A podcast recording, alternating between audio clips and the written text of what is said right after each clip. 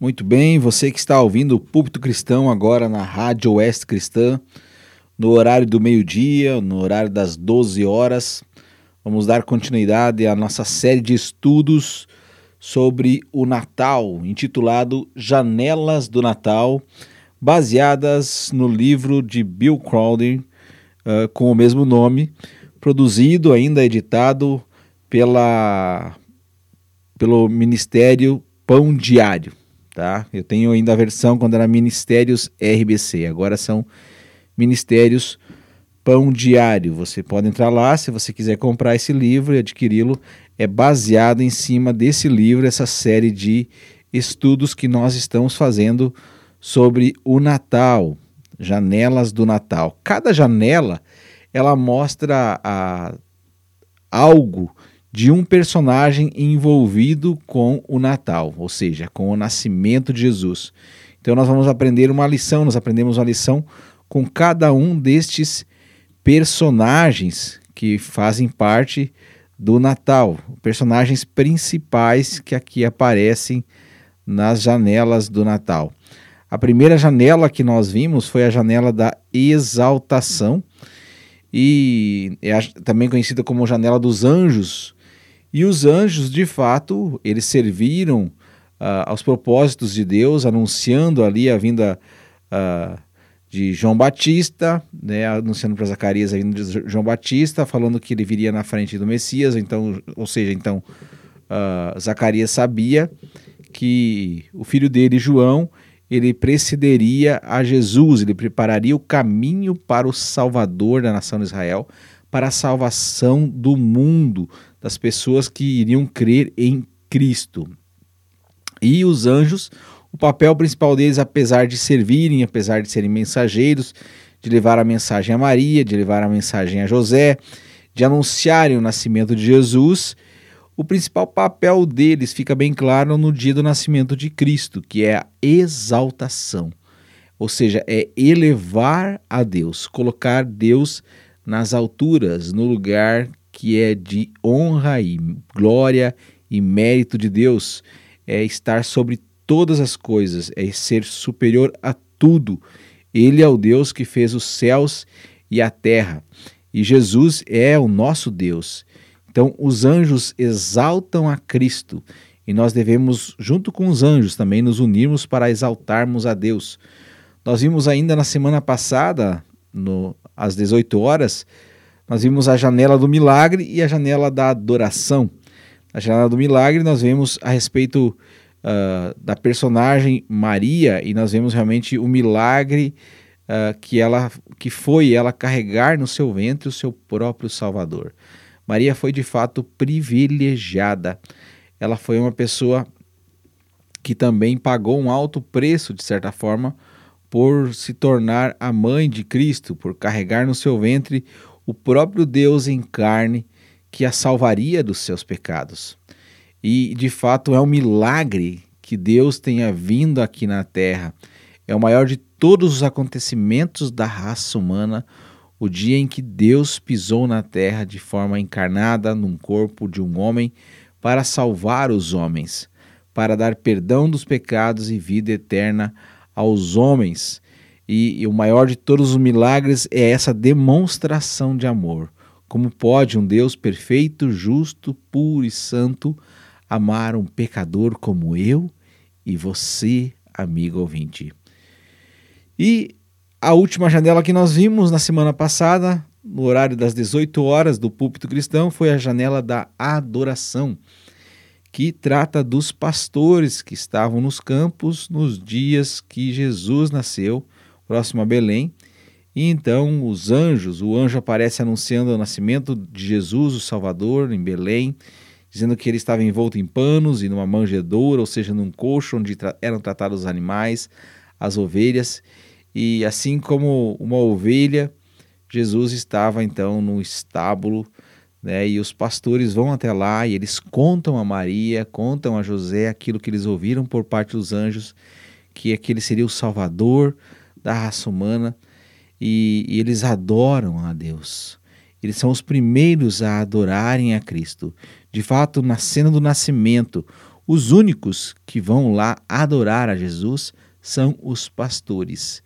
Então, desfaça essa ideia que tem por aí muitos presépios, onde estão também lá os magos, que eram os sábios do Oriente, não eram reis, e nós não sabemos se eram três, ok? E lá no livro de Mateus, no capítulo 2, você vai ver que esses sábios, também chamados de magos, eles uh, chegam na casa de Jesus em Belém, ele já não está mais na manjedoura, ele já não está mais no estábulo, ele está numa casa, você vai ver isso lá no capítulo 2, depois que eles passaram por Jerusalém, e Herodes inquiriu então dos, dos escribas onde é que deveria nascer o Messias, o rei dos judeus. E aí eles disseram que era em Belém, e esses uh, magos foram até lá, mas antes de ir, Herodes disse que era para eles avisá-los, né, que eles então ele também iria adorar a Jesus. Não iria, né? Ele iria matar a Jesus. E os magos não voltaram por Jerusalém para dizer onde Jesus morava, em Belém. E então Herodes manda matar todas as crianças, todos os meninos de dois anos para baixo, como ele havia perguntado, inquirido aos magos. Ou seja, os magos não estão no nascimento de Jesus, eles aparecem provavelmente depois de dois anos, como a gente vê lá em Mateus capítulo 2. Com os pastores, nós aprendemos que devemos adorar a Deus. Então, nós aprendemos que devemos elevar a Deus no ponto mais alto das nossas vidas, com os anjos, exaltarmos a Deus. Nós devemos apreciar o milagre de Deus nos amar, de Deus ter se encarnado e vindo aqui para morrer pelo meu, pelo seu pecado. E na janela da adoração, nós nos unimos aos pastores para reconhecer que Jesus é o Salvador, para adorá-lo de forma magnífica e maravilhosa, como fizeram aqueles pastores que eram renegados e não podiam cultuar a Deus no templo, apesar de fornecerem as ovelhas, porque eles se tornavam impuros pelo fato de uh, pegarem uh, animais ensanguentados ou ajudarem nos partos, as ovelhas, ou ter que enterrar os animais mortos, ok? E hoje nós vamos ver então a janela da obediência. Isso mesmo, a janela da obediência. E na janela de obediência, o nosso personagem principal é José, o padrasto de Jesus. Uh, no drama do nascimento de Cristo, José, o carpinteiro de Nazaré, também precisou fazer escolhas. Ele poderia ter dado meia volta e ido embora, mas em vez disso, ele aceitou de todo o coração e em obediência o que poderia ter sido de maneira indiscutível uma das tarefas mais impossíveis do universo: ser o padrasto do Filho de Deus. Ele, José, foi obediente e pagou um alto preço, escolhendo ser o que ele não era obrigado a ser. Uh, ele foi obediente às instruções angelicais. Né? Por quê? Por tradição, acredita-se que José era significativamente mais velho que Maria, uma hipótese baseada na probabilidade de que ele já estava morto quando Jesus começou a ensinar publicamente. Agora, imagine a tristeza de José quando ele ouviu que Maria, sua jovem noiva, pura e religiosa, estava grávida.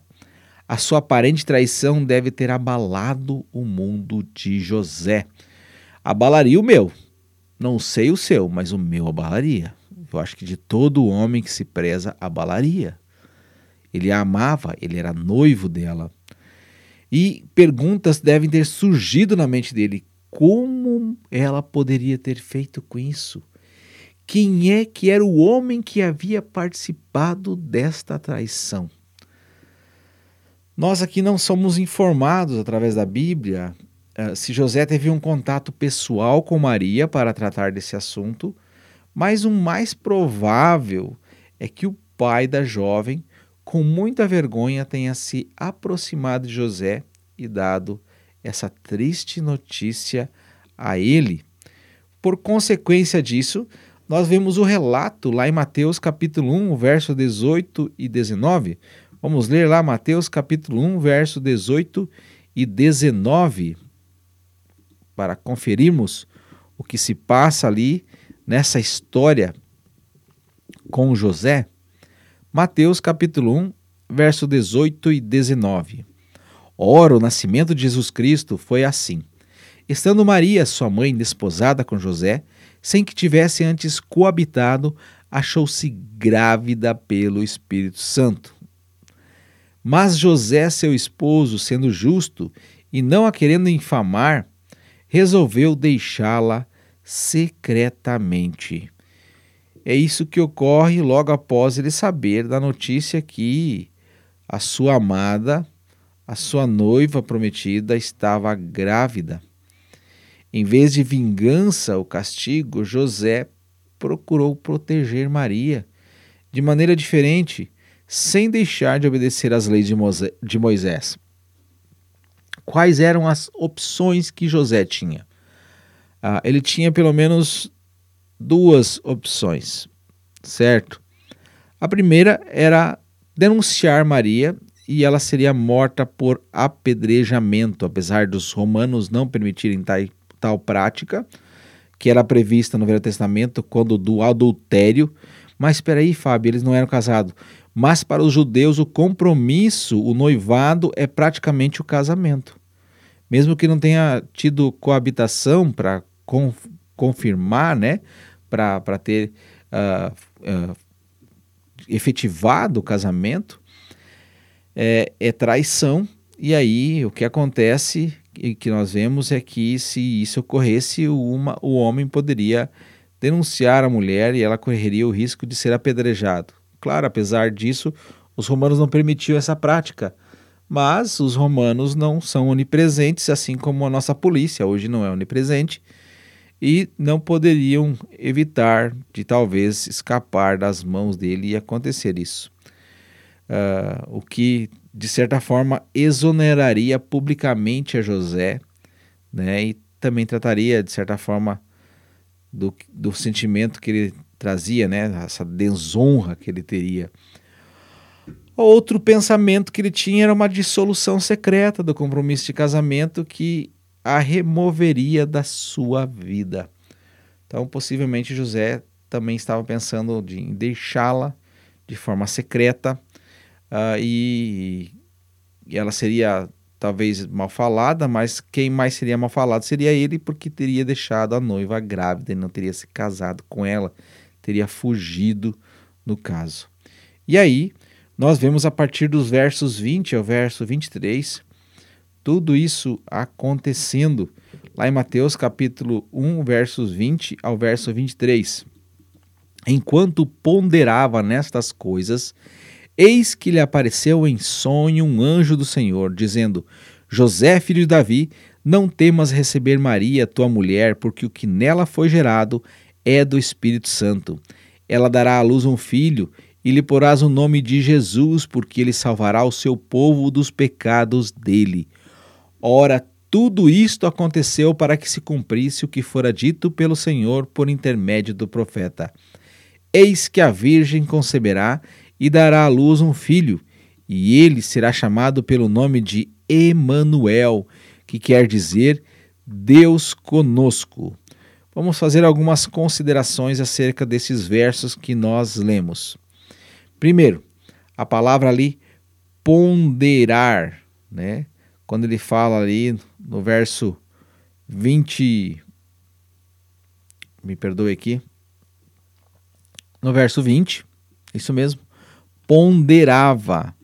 Né? Essa palavra ela denota uma meditação profunda, um raciocínio intenso, algo que toma conta da mente da pessoa o tempo todo, uma preocupação que esgota as energias da pessoa de como resolver. Isso demonstra realmente o quanto José a amava. É, e aí, nesse sentido, ele vai ele acaba adormecendo. E nesse adormecer, ele se deita, vai dormir, pensando nisso, o anjo né, aparece para ele, o mesmo anjo, provavelmente Gabriel, que apareceu para Zacarias, que apareceu para Maria, agora aparece para José em sonho com a mensagem celestial. E não é pouca coisa. os componentes da mensagem aqui são extremamente significativos. Ele, José, ele era descendente de Davi. Isso colocava o seu enteado, né, ou seja, Jesus, na linhagem da família real. O Espírito Santo é a origem da gravidez de Maria. É isso que o anjo fala para ele. O nome da criança, ele deveria colocar o nome da criança de Jesus, que também descreve a missão dele. Jesus significa Salvador, que salvaria o povo dos pecados deles. O nascimento da criança é o cumprimento da profecia da Escritura lá em Isaías, no capítulo 7, quando fala que ele é, seria Emmanuel, né, que significa Deus conosco, o próprio Deus habitando no meio da humanidade. Então não era pouca coisa que ele ouviu ali. E agora, o que será que José vai fazer? Né? Será que ele vai dizer não? Será que ele vai obedecer? Nós já conhecemos a história, não é mesmo? Então, uh, o que se passa aqui, versos 24 e 25, Mateus capítulo 1, verso 24 e 25. Despertando José do sono, fez como lhe ordenara o anjo do Senhor e recebeu sua mulher. Contudo, não a conheceu enquanto ela não deu à luz filhos. Então, o que a gente acaba por ver aqui, nessa história de José, é a obediência. Ele é obediente à visão celestial. Fala que ele não teve relacionamento sexual, ele não a conheceu enquanto ela não deu à luz o primeiro filho. Fala o primogênito, né? não é o unigênito. Então, depois disso, José e Maria tiveram relacionamento sexual, porque relacionamento sexual no casamento não é pecado. A palavra de Deus diz que Deus abençoou o homem e a mulher e disse para eles frutificarem e multiplicarem. Está lá no capítulo 2 de Gênesis. Por favor, o relacionamento íntimo entre marido e mulher não é pecado como talvez você foi ensinado o sexo fora do casamento é, tá? Agora, aqui ele é obediente à visão celestial. Lá em Lucas capítulo 2, o verso 1, ele vai demonstrar outra coisa. José agora é obediente ao governo humano. O que acontece lá? César Augusto né, faz um decreto, sendo Quirino governador da Síria, para que as pessoas fossem cada uma para sua cidade para fazer o recenseamento. E José pega Maria, o, o burrinho, e vai de Nazaré até Belém. 128 quilômetros de distância aproximadamente, com a mulher no final da sua gravidez. É uma jornada provavelmente os 5, 6, uns 7 dias, né? Sendo que a mulher está grávida, ele não pode andar no ritmo dos outros, ele tem que parar, tem que ir mais devagar, né? A bexiga fica cheia, aperta o bebê ali para sair. Então as coisas demoram mais tempo. Foi uma longa jornada até Jerusalém de apezito com a mulher em cima de um jumento. Então é uma jornada muito grande para obedecer um homem. Ele não não não questiona, ele vai, ele obedece para ir lá e fazer o recenseamento em Belém. Agora, por consequência disso, né, Jesus vai nascer em Belém, cumprindo a profecia de Miqueias, que a gente via ali em Lucas capítulo 2, o verso 1 ao 5. Vamos ver lá Lucas capítulo 2, verso 1 ao 5. Evangelho de Lucas, capítulo 2, verso 1 ao 5. Naqueles dias foi publicado um decreto de César Augusto convocando toda a população do império para recensear-se. Este, o primeiro recenseamento, foi feito quando Quirino era governador da Síria. Todos iam alistar-se, cada um à sua própria cidade. José também subiu da Galiléia, da cidade de Nazaré, para a Judéia, a cidade de Davi, chamada Belém, por ser ele da casa e família de Davi, a fim de alistar-se com Maria, sua esposa, que estava grávida. Ele é obediente ao Senhor, ele vai até uh, Belém, ele é obediente primeiramente ao Senhor através da mensagem celestial, agora ele é obediente aos governantes. José está nos ensinando que uma verdadeira vida de devoção, a verdadeira vida a, dedicada a Deus. E o Natal também tem esse significado, obediência, né? obedecer. Né? Confiança, fé gera obediência. Ah, então, nós vimos ali que quem dominava eram homens, não eram homens bons, não, né? Mas apesar de eles serem ruins, né? Eles eram governados por Deus, o Rei do céu e da terra. Como todos os governantes que existem e que vão existir no mundo, eles são, sim, governados por Deus. Deus é soberano, ele é absoluto e sempre está no controle da história, amigo ouvinte. Sempre tudo está nas mãos de Deus, nada escapa das suas mãos. Nós podemos não compreender os propósitos, mas Ele sabe. Né? Como resultado desses maus governantes, né? A, e a obediência de José, apesar de eles serem governantes que não eram do seu povo e exploravam seu povo, o Filho de Deus como eu disse anteriormente, nasceu em Belém, a cidade de Davi, como Miqueias havia profetizado. Em Lucas capítulo 2, no verso 21 a 24, José demonstra a obediência à palavra de Deus. Eu vou resumir ali, quando ele pega então dois pombinhos e ele vai ao templo para circuncidar a Jesus, ao oitavo dia. Ele vai ao templo também, porque estava ali em Belém, ali pertinho, né? Ele vai ao templo para dedicar Jesus, porque ele era o primogênito e todo homem, todo macho, né, deveria ser dedicado a Deus, especialmente o primogênito. E ele também oferece um par de rolinhas ali pela, né, pela impureza de Maria, né, como um sacrifício ao Senhor ali, algo que era exigido lá em Levíticos, ok?